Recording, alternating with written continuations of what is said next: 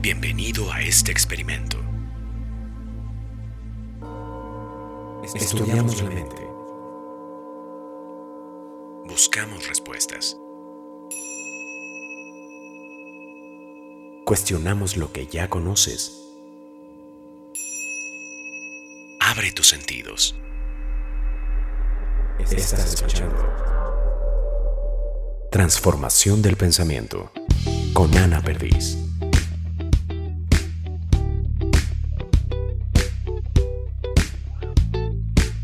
Sometimes I'm cynical. I tend to just beat myself up. Bombones, ¿cómo están el día de hoy? Hoy no me queda más que contarles lo que está pasando en estos momentos. Yo realmente me tengo que ir a Hidalgo ahorita. Entonces estoy editando este episodio y cuando tengo que grabar el intro para explicarles un poquito de qué trata lo que vamos a ver el día de hoy, empieza el mundo a conspirar y se escucha el sonido que acaban de escuchar en mi computadora, se escucha un perro en la parte de afuera, se escucha un camión, mis perros empiezan a ladrar. Esas cosas pasan. Estamos terminando el mes de noviembre y estamos empezando el mes de diciembre, estamos por terminar este año impresionante, ¿no? Lleno de cambios. Y estos episodios, estos últimos episodios de la primera temporada de Transformación del Pensamiento, los vamos a hacer para que ustedes puedan ocupar estas herramientas para poder cerrar su año increíble, de una forma increíble. El día de hoy estoy nuevamente con nuestro psicólogo clínico Janín y si recuerdan en el episodio 2 de Mente Oaxaqueña dijimos las siete características de una mente sana. Uno de ellos era las emociones, ¿no? El buen manejo de las emociones y por eso hicimos el episodio de No seas feliz, por favor, con Janín, eh, donde él nos explica las emociones que tenemos, cómo, para qué nos sirven y cómo ocuparlas a nuestro favor. El día de hoy estamos con él para hablar de un punto que también es las siete características, dentro de las siete características de una mente sana, que es tener una autoestima sana. Y la palabra autoestima, ustedes estarán de acuerdo conmigo, es una palabra demasiado trillada, ¿no? Todo el tiempo nos están diciendo tienes que tener autoestima. Para empezar, todos la tenemos, pero ¿cómo debemos tenerla? Bueno, el día de hoy estoy con mi amigo Janín para hablar justamente de eso. Ya saben cómo es, que me hace sus preguntas, me pone a sudar, pero espero con todo el corazón que esto los ayude a ir acomodándose para este cierre de año. Y quiero que descubran el por qué este episodio se llama No cambies, por favor. Los dejo con esto. Hola, Janine, ¿cómo estás? Bien, qué gusto escucharte y verte. ¿Cómo has estado tú? Todo muy bien, Janine. Oye. Qué bueno. Oye, me da gusto que hemos tenido resultados positivos con tus podcasts. Felicidades. Increíble, ¿cierto? Sí, por eso ahora, ahora que quisiera explicarles que esto es una plática entre dos amigos, me gustaría tocar un tema que considero que es importante porque el 98% de mis pacientes llegan con eso al consultorio. ¿Cómo ves? ¿Te late o no? Perfecto. Venga, ¿cuál es el tema? Mira, algunos, algunos lo confunden con autoestima. Has escuchado mucho seguramente lo que es la autoestima, ¿de acuerdo? Trilladísimo el tema. Sí, y yo quiero que deje de ser trillado pero, pero para que podamos sacarle provecho a este tema. ¿Te parece bien? Perfecto, perfecto, porque seguramente tenemos muchas cosas que no entendemos bien de eso, de tantas cosas que nos dicen. Ok. Primero, primero, por favor, e-, es importante que comprendamos desde ese enfoque clínico que estamos hablando de una necesidad. La necesidad es afectiva o de afecto. El afecto como necesidad es equiparable a comer y dormir. ¿Y qué significa esto? Que la gente, por supuesto, se puede morir por falta de afecto. ¿Ok? Ok, o sea, el afecto es una de las necesidades del ser humano, así como básicas e importantes, sí, sí, sí, porque igual que comer y dormir, se mueren si no tienen satisfecha su lado afectivo. ¿Ok? Y eso es a lo que me quiero referir hoy a ver qué te parece y le parece a, la gente que nos hace favor de seguirte. Perfecto. Primero partan de ahí. Es una necesidad equiparable a comer y dormir. ¿Y por qué lo digo así? Porque voy a tomar ejemplos en esas dos áreas. ¿Qué significa esto de la afectividad? La afectividad tiene tres elementos para estar sanos mentalmente hablando. ¿Sí? ¿Cuáles son esos tres elementos? Por favor, son fundamentales en la vida de un ser humano y sé que me lo comprendes. Amor, por supuesto, pero todavía dos más fuertes para mí, aceptación y reconocimiento. Si esos tres elementos están satisfechos en un ser humano, están teniendo salud mental. ¿Te parece bien? Ok. aceptación. Aceptación y reconocimiento, ¿sí? Vamos a partir con, con una pequeña historia en ese sentido. Venga. E-, esos tres elementos en las primeras etapas de un ser humano deben ser cubiertas por la familia. Ok. Porque el cerebro todavía no está listo para hacerlo por sí solo. Así entre, entre amigos. ¿Hasta qué edad crees que, la familia tenga que dar esos tres elementos? Lo primero que se te ocurre. Yo nací sabiendo cómo hacer ese tipo de cosas, no, como a los putas. O sea, yo creo que yo buscaba afecto todavía muy fuerte como hasta los 10 años. Y sí, y mucha gente lo sigue necesitando hasta muy grande, ¿ok? Ok. eso es lo interesante del tema. Neurológicamente, ¿hasta qué edad? Hasta los 8 años. ¡Wow! ¿Sí? A los 8 años el cerebro ya empieza a entender lo que es tiempo y espacio, o sea, ya entiende la hora. Ya un niño de 8 años te entiende qué hora es. Antes no, ¿ok? Ya a los ocho años te puede hacer una sopa, por ejemplo, en el área de la necesidad de comer. Ya puede empezar a hacerse sus alimentos, ¿sí? Que tú sabes que en México todas las mamás les enseñan a los ocho años a hacerse de, de desayunar y de cenar, ¿no? Pero bueno. Y en la parte, en la parte afectiva, hay que aprender como papás a entrenar a nuestros hijos a que puedan cubrir esos tres elementos, ¿ok? Antes de los ocho años, ¿cómo lo hacen? Claro, a través del amor. Y, ahí en su momento platicaremos cómo es diferente el amor hacia las niñas que hacia los niños. ¿Ok? Entonces, estos tres elementos antes de los ocho años los obtienen de los papás o de su contexto. Es la fuente primordial, así como les preparan de comer, así como los enseñan a dormir, en fin, igual en la parte afectiva. Por supuesto, es la familia. Una pregunta fuerte. Si un niño de antes de ocho años no, no tiene ninguno de estos tres elementos de su contexto o de su familia, ¿qué problemas puede tener? Has hecho una excelente pregunta y qué bueno que, que te diste cuenta de ello.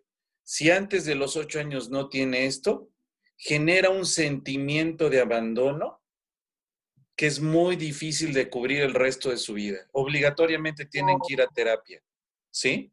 Y un sentimiento de abandono, en mi pobre experiencia, es un daño muy fuerte en un niño, muy fuerte en un niño, ¿sí? ¿Cuál es la sintomatología? Se sienten rechazados, sienten que, que nadie los quiere, ¿de acuerdo? Claro, ya estoy hablando del extremo, ¿sí? ¿Por qué? Porque no los han aceptado, o sea, no ha trabajado su estructura en aceptarse como son.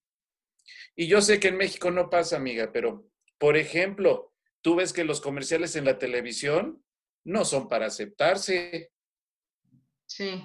Todos son para que bajes de peso, para que cambies tus cosas, tus partes físicas. Están atacando, ¿no? Todo el día, todos los días. Sí. Y si tú has trabajado un proceso de adaptación sano y de aceptación, ¿sí? Esas circunstancias no deberían de darse. ¿Me voy explicando? Sí. Y aquí toco ese punto específico, si me lo permites, para que no se me olvide. Puedo aceptar como soy y por supuesto tener deseos de mejorar, ¿sí? Se vale, claro que se vale. Por ejemplo, si, si, si yo me acepto físicamente, pero me gustaría hacerme una cirugía para ver mejor, se vale. Me acepto con lentes y si puedo ser candidato, ¿por qué no? Me, opero y mejoro mi vista, pero lo hago para mejorar, no porque me sentía mal ¿sí? O que necesitaba de eso para sentirme o verme mejor. ¿Me voy explicando en la diferencia? Entonces, ve, el proceso de aceptación, ¿sí? Aceptación es entender y comprender quién soy, cómo soy y en qué puedo mejorar. ¿Te parece bien? Tal cual soy, a ver cómo me gustaría tener alguna otra cosa y simplemente buscarlo. Exacto. sacarme por eso. Claro. Ahora vamos a los problemas que tú bien me preguntaste. Si esa persona antes de los ocho años no tuvo la suficiente aceptación y después no aprendió a realizarlo, yo creo que es evidente, lo busca en otras personas. ¿Desde los ocho años? toda la vida es una necesidad, es como comer. ¿Mande? Como instinto de sobrevivencia, por así decirlo, lo puede hacer. Lo necesitas. ¿Qué va aprendiendo tu mente? ¿A que tú te lo puedes dar de forma sana o necesitas que alguien te lo dé. Y tú ve cómo esto es muy común en nuestra sociedad. Están buscando constantemente aceptación. De los principales problemas en las relaciones y más de pareja es que están buscando que la pareja los acepte y los reconozca. ¿De acuerdo? Voy a poner ejemplos simples, Ana Isabel, que yo sé que tú ya trabajas mejor y me los comprendes. Si tú tienes deseos de realizar una comida para tu pareja, ¿esa acción para quién es? Para mí. Exacto. Y si él se come o no la comida es su bronca. Sí. Lo hiciste para hacerte sentir bien. Pero si yo hago esa acción esperando, y esta es una palabra clave que espero se aprenda, si están esperando que la otra persona, ¿sí? Les dé amor, aceptación o reconocimiento, ya tenemos un problema de salud mental. Ok. En la primera etapa, en la primera etapa, ¿sí? De la necesidad afectiva, y esto también es importante aprenderlo. En la primera etapa, uno es el que aprende a cubrir esa necesidad con esos tres elementos. ¿De acuerdo? Cuando esos tres elementos están sanos, ¿qué provoca en una persona? Confianza en sí mismo, seguridad y credibilidad también en uno. ¿Estamos de acuerdo? Ok. Ok. Bien, si no es así, si mi necesidad no está sana, ¿qué voy aprendiendo? Que como necesito cubrirlo, lo busco fuera. Tú ve cómo desde niños surge esa necesidad de, por parte de las figuras de autoridad, acéptame, reconoce que voy bien. ¿Y qué sucede si no es así? nuevamente se, genera un daño psicológico porque los niños y los jóvenes se sienten rechazados. ¿Me voy explicando? Sí, perfecto. Si te fijas, es un tema amplísimo. Vamos a ahorita centrarlos en ello y, y si tienes preguntas generales, me avisas y voy hacia donde desees. Bien, ya está esa parte. Entonces, en una necesidad, si estoy sano, cubro esos tres aspectos. Ya que estén satisfecho, ¿Cuál es mi necesidad afectiva pero secundaria? Puedo compartir.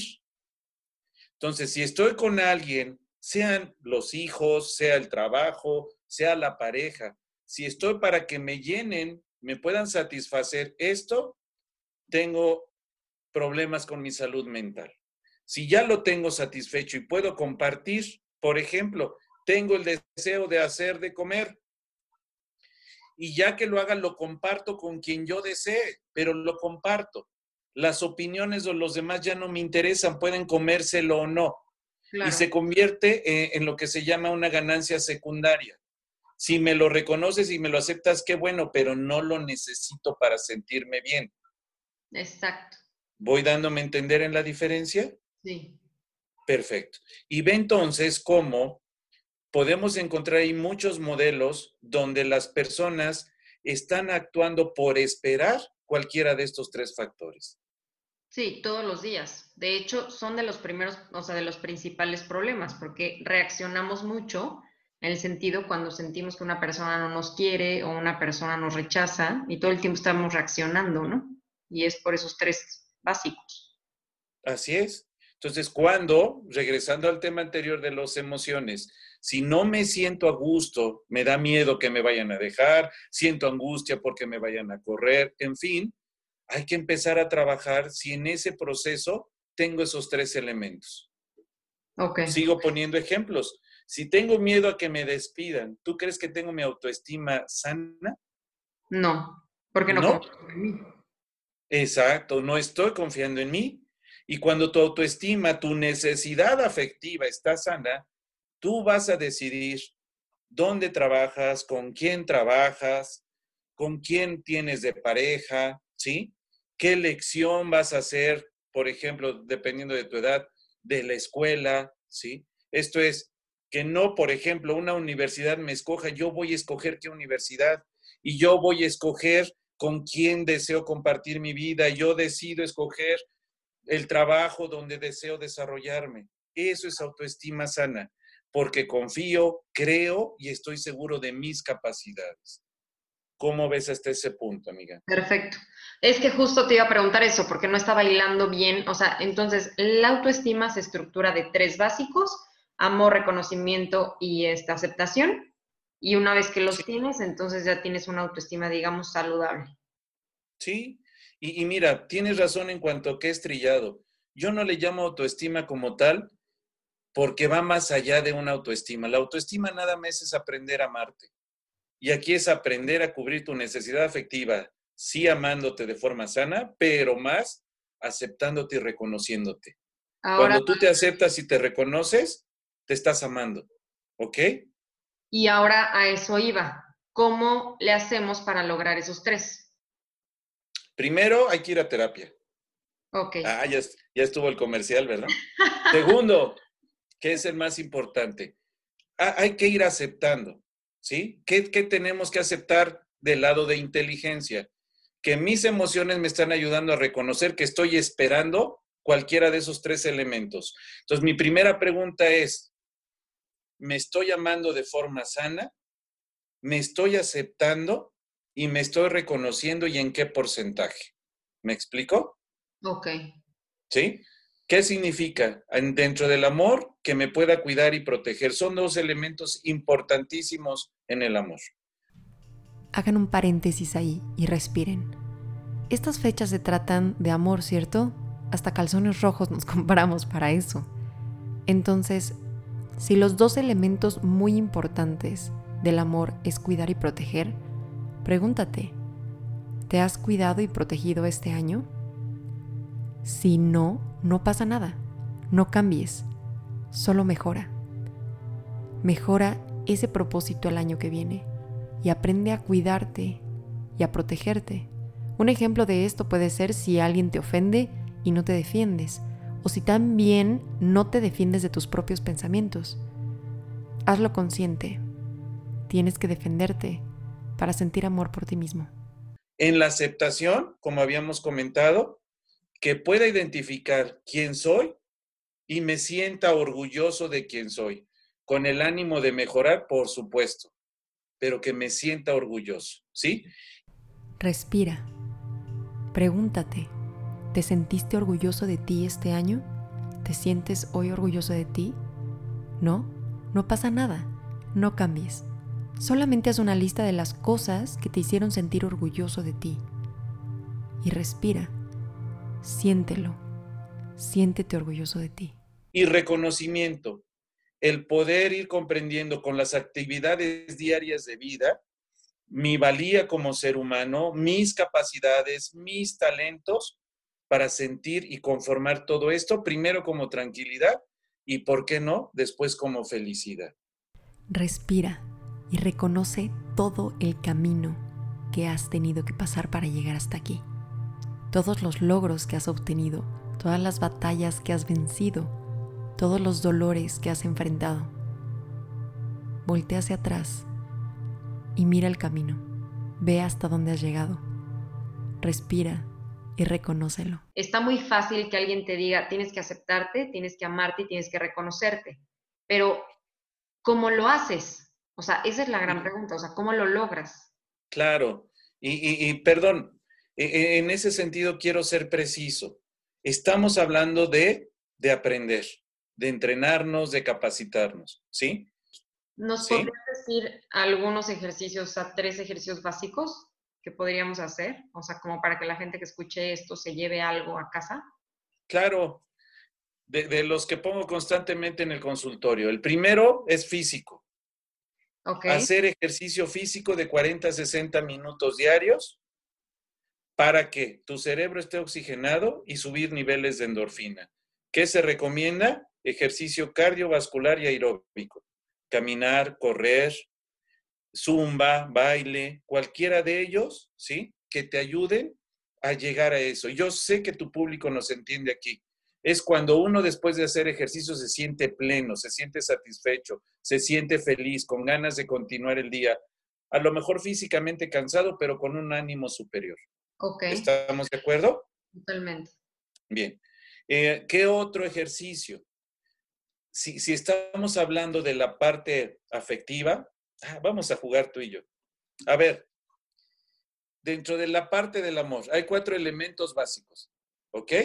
Ya, cuando vamos a jugar tú y yo me pones bien nerviosa, Jani. de eso se trata, porque si no, no me divierto.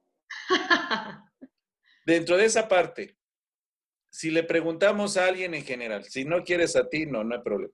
Si le preguntamos, escucha, escucha tu necesidad afectiva, que es igual que escuchar el hambre, te avisa cuando tienes hambre. Te va a decir, tienes deseos de un beso, de un abrazo, de una frase afectiva o de cariño o una caricia. ¿Qué crees que podría contestar una persona? Normalmente contesto un abrazo. Me gusta mucho. Perfecto. Ok. Y si te pregunto, por favor, dime lo primero que viene a tu mente. Si te pregunto, ¿de quién te gustaría ese abrazo? ¿De quién me dirías? Ay, de Ángel, la verdad. Exacto. ¿Y eso qué significa? Que le tengo amor y me tiene amor, o sea, no sé. ¿Y, y el tuyo dónde quedó? No sé. A ver, si te pregunto, Ana Isabel, si te digo que el mejor abrazo que puedes recibir en tu vida es el tuyo, ¿qué me dirías? Ay, Janine, otra vez. Bueno, les cuento, esto sí es un chisme, pero para que me entiendan y ojalá lo hagan. En una de las terapias con Janine, de las primeras terapias que tuve, me pidió que me abrazara. Y yo no entendí cómo hacerlo. O sea, estaba enfrente de él y no me atreví a abrazarme enfrente de Janine. Janine se tuvo que salir del consultorio para que yo me atreviera a abrazarme. Y por primera vez, literal, me abracé y empecé a llorar porque era la primera vez que me abrazaba en toda la vida. Si están ahorita escuchando esto, por favor, respiren profundo y de verdad abrácense. Y no tienen idea de, de lo reconfortante que es. Yo en algún momento paso alguna situación complicada que me está costando trabajo y ya es o sea, ya lo hago así como base, me abrazo y digo, venga, tú puedes, yo te ayudo. O sea, literal, eso hago y eso me da muchísima fortaleza. Perfecto, y te lo agradezco porque está siendo precisa y le podemos ayudar a los demás. Ya estamos hablando de ese proceso afectivo sano. Y, y, permíteme comentarlo así. En, en, el, en la plática anterior habíamos comentado que el cerebro tiene dos áreas muy grandes, la intelectual y la, y la afectiva, ¿sí? Y que las dos están comunicando con nosotros. La inteligente te está diciendo qué hacer y en cuánto tiempo. Me voy a levantar, voy a trabajar, me voy a bañar, en fin. Pero el lado emocional también habla con nosotros y habíamos quedado que hay que escucharlo. Entonces, ese lado emocional eh, como un ejercicio, hay que aprender a escucharlo y ver qué requiere. Si en ese momento necesita un abrazo y estamos comentando que primero hay que ser autosuficientes, no necesito un abrazo de alguien en especial. Primero me abrazo yo. Esa es la autosuficiencia, ¿sí?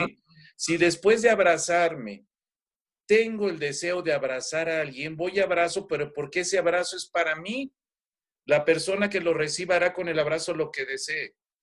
Y si lo reconoce y, y es recíproco, se convierte en una ganancia secundaria, pero no lo necesitaba. Hay que tener cuidado con ese juego mental que, yo creo que te diste cuenta. Si necesito un abrazo, me lo doy. ¿Sí? Y es igual que comer. Si tengo hambre, ¿sí? A ver, imagínate que ahorita tienes hambre. ¿Qué se te antojaría cenar? Hay unos camotes asados. Perfecto. ¿Y a dónde, a dónde irías? A mi refrigerador.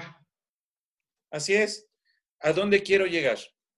Lo que tienes es hambre y hay que satisfacerla. Con la parte afectiva es igual. Entonces, tienes deseos de un abrazo, primero te lo das tú. Perfecto. Y ya estando satisfecho, lo compartes. Este es el siguiente regalo que me gustaría te dieras el tiempo para regalarte en este cierre de año, para que te prepares para este cierre. Destina un tiempo, el que tú quieras, una vez al día, una vez a la semana, una vez al mes, para abrazarte, para decirte frases reconfortantes y para darte caricias. Quedamos lo del ejercicio físico, quedamos lo del ejercicio afectivo, que es empezar a escucharnos, y el tercero, que va de la mano, es escuchar a nuestro lado emocional. Es el que nos va a decir qué necesita y primero cubrirlo por nosotros mismos. Ok. ¿De acuerdo? E, esos son los elementos básicos. ¿Sí? Por supuesto, y tengo que reiterarlo porque sé que me comprendes. Para tener claro qué ejercicios trabajar específicamente, hay que ir con un experto, con un profesional que primero diagnostique, que vea cómo están esas tres áreas y después poner ejercicios específicos en cada una de ellas. Es un entrenamiento hasta poder aprender a cubrir nuestra necesidad afectiva. ¿De acuerdo? Ok, de acuerdo. Bien. Vea esa parte ahora si, si te parece bien en nuestra plática. Imagínate con un proceso afectivo sano. ¿A qué le podrías tener miedo? ¿A perder tu trabajo? A perder una pareja. Sí, no, porque si eres autosuficiente y pues no pasa nada, o sea, no necesitas de nada ni de nadie. Así es, y, vamos más profundo ahí porque está padre, interesante el tema. Vamos a ver, cuando se separan, en cualquier relación, pero cuando se separan, ¿qué es de lo primero que te dicen? Eh, que, extraño que íbamos al cine, extraño que me abrazaba, extraño y extraño y extraño. ¿Qué te está queriendo decir esa persona? Que no sabe cubrir su necesidad. No extrañas a la persona, extrañas lo que hacías. Exacto. Hay gente que no puede estar sola, ¿no? O sea, termina con una persona, empieza con otra, con otra, y eso es porque está cubriendo esa necesidad afectiva con alguien más. Estás tocando un punto fundamental. ¿Qué significa estar sola?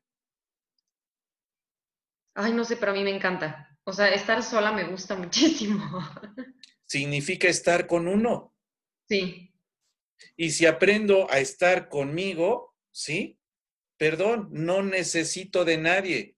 En mi segunda necesidad, necesito compartir. Voy a poner un ejemplo. Si yo deseo ir al cine, me puedo ir solo y me la puedo pasar padrísimo. Sí. Pero si estoy, no quiero ir porque me da pena, porque nadie me acompaña, estoy generando una dependencia, que alguien venga y me resuelva la situación, porque mi, necesidad afectiva no está sana. ¿Me voy explicando? Ok. esos son ejercicios básicos. Me atrevo a ir a un cine y ¿sabes cuál es de los más fuertes que he visto? Que a la gente le cuesta trabajo irse a tomar un café con ellos mismos. ¿En serio? ¿Sí? No pueden tomarse un café solos, o sea, irse a tomar, no, o agarran el celular, o agarran su compu, o hacen como que hacen, pero no pueden tomarse un café platicando con ellos. Se lo dejamos a tu audiencia para que se mida. Sí, a ver, si ustedes que nos escuchan han ido alguna vez solos a algún lugar, o sea, dense un día solos, así que digan, hoy me voy a consentir y voy a hacer solamente lo que me gusta y váyanse solos, a algún lugar, algo, consentirse, ¿no? Y, partir de ese entendido de estar solo significa estar conmigo. Claro. ¿Sí? Y estar conmigo implica escucharme, saber qué deseo, cómo voy a ir pasando esos momentos de mi vida, darme opciones y disfrutarlas. Pero ahí te va, Janine. Vamos a complicar la situación. Complícala, si no, no nos divertimos. Hay personas, y tú lo sabes más que yo, que eres el experto, que no les gusta estar solas porque no son sus mejores amigos. Es decir, Exacto. son personas que todo el tiempo se están atacando, que no se reconocen, que todo el tiempo se están diciendo cosas muy eh, muy crueles a ellos mismos. ¿Qué necesitan? ¿Qué se hace con estas personas? Tú lo estás diciendo claramente, ¿qué necesitan? Eh, yo pienso que una terapia, pero, pero yo diría, para que se lleven algo, volverse sus mejores amigos. Sí, y, y más que eso, porque iría más allá. Ser la persona más importante en tu propia vida. Ok. Amarte, aceptarte y reconocerte plenamente. ¿Sí? Entonces ni siquiera eres tu mejor amigo, no. Eres la persona más importante en tu vida. Es muy profundo eso. Sí. ¿De acuerdo? Entonces, si no sé hacerlo, como en cualquier situación de vida, si algo no sé hacer, voy con un experto que me enseñe, que me prepare. Y cuando van a terapia, te decía datos, el 98% de mis pacientes vienen por lo mismo desde hace 30 años prácticamente, ¿sí? Y, y, de esos datos, cuando aprenden a hacer lo que además es muy rápido, dejan de sufrir, dejan de, de esa codependencia, esa dependencia hacia otras personas y hasta algunas adicciones. ¿Por qué? Porque aprenden a amarse. Y amarse es hacer conciencia de que son lo más importante en su vida. Entonces, empiecen por ahí, empiecen a medir, ver si son los más importantes en su vida. Y si lo son, qué bueno, significa que están sanos. Pero tienen que serlo tanto en la parte intelectual como emocional. Te voy a poner otro ejercicio, Ana Isabel, que nos puede servir a tu público. Primero pregúntense, por favor, y hagan una lista de la persona o las personas más importantes en su vida. Piensen quiénes son las personas más importantes, a quién ponen en primer lugar, en segundo, etc. Se vale una sola persona o varias en cualquiera de esos niveles. Ok. Ok. Ahora venme ayudando. Si te lo pregunto a ti o lo pregunto en general, ¿a quién crees que me ponen en primer lugar? Te voy a decir lo que yo te puse cuando me hiciste ese ejercicio. Yo puse a mi mamá, a mi papá, a mis hermanos, a mi familia. O sea, puse primero a mi familia. Y te acuerdas, te pregunté, ¿y tú en qué lugar te pondrías? Exactamente. Si estás haciendo eso para el público, si estás haciendo eso y no te pusiste en tu lista, y estás teniendo otro indicador de que ni te estás amando, ni aceptando, ni reconociendo de forma sana y que en esa lista pusiste a quienes llenan, porque no satisfacen, llenan tu área afectiva. Ese es otro ejercicio que te va a ayudar a meditar, reflexionar, si realmente estás cubriendo con esos tres elementos. Y otro ejercicio pienso yo que podrían hacer también es ver qué cosa obtienen de cada, de cada una de esas personas que tienen en su lista, ¿no? Y esas son las cosas que realmente ellos se tienen que dar, porque no, no buscamos siempre, por ejemplo, eh, yo con Ángel busco mucho seguridad, el sentir que protección, ¿no? Porque a veces no confío en que yo me puedo defender o yo me puedo proteger de cualquier persona en la calle, etc., ¿no? Y es algo que yo me tengo que recordar. Que claro. trabajar. Entonces, es ese tipo de cosas que podemos hacer. Excelente y poner enfrente de esa persona, el decir qué estás buscando en esa persona en específico y toda esa lista es tu lista de necesidades que tienes que cubrir tú. Tienes toda la razón y es un excelente ejercicio. Después de hacer esa lista, que identifiquen qué necesitan de esa persona como necesidad. Hay que subrayarlo. Y significa que si lo pueden aterrizar e identificar, es lo que ellos mismos nos están dando. Totalmente de acuerdo contigo. Bien. Y este es el último regalo de año nuevo que quiero que te des. Haz esa lista de las personas que son importantes en tu vida. Haz enfrente la lista de necesidades, lo que buscas en ellas. Y esa es tu lista de regalos.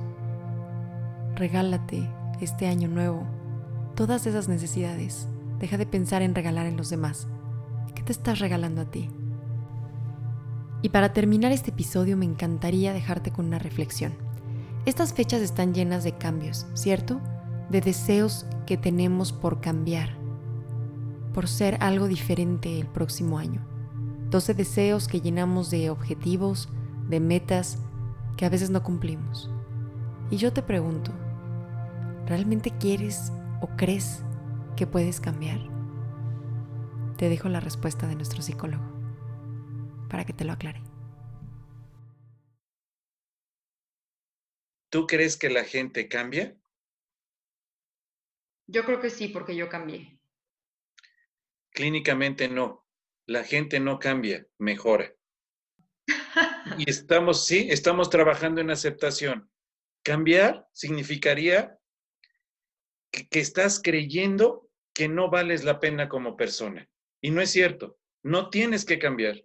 Tu esencia, e, el ser tú, no tenemos por qué cambiarlo nadie.